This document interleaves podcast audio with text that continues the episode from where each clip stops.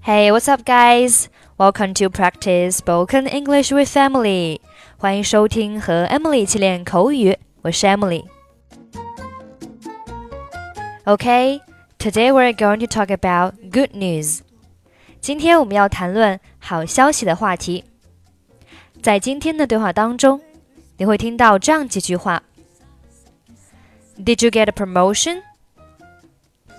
My sister is pregnant with twins. When is she due? Her due date is April 20th. 第一句话，Did you get a promotion？你升职了吗？Promotion 名词表示晋升。Did you get a promotion？第二句，My sister is pregnant with twins. 我姐姐怀了一对双胞胎。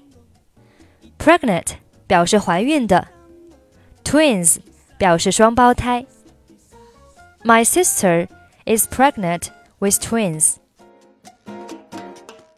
When is she due? 她的预产期是什么时候？这里 due 可以表示预期的。When is she due? 第四句 ，Her due date is April twentieth。她的预产期是四月二十号。这里 due date 表示预产期。Her due date is April twentieth. Okay, now let's listen to the dialogue. So I heard that you have big news again. Is that true?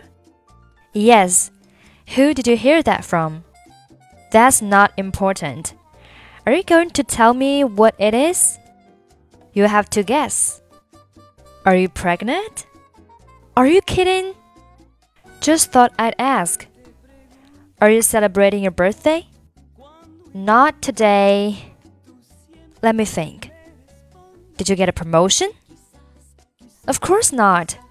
I've never even had a job. I give up. What is it? I'm going to be an aunt. My sister is pregnant with twins. Congratulations! When is she due? Her due date is April 20th, but twins are often born early. Do you have any nieces or nephews now? No, my sister's babies will be my first ones. That's great. I actually have some good news too. Really? What is it? I just passed my final exam. Well done! Are you going to go out and celebrate? I was thinking of going out for dinner. Do you want to come with me? I'd be honored. Okay, that's pretty much for today. 如果您想参与本期节目的跟读版本以及语音打分，欢迎您关注我们的微信公众号“英语主播 Emily”。在公众号里回复“节目”两个字就可以加入， 或者你也可以关注我们的抖音号“英语主播 Emily”，获取更多英语内容。I'm Emily. I'll see you next time. Bye bye.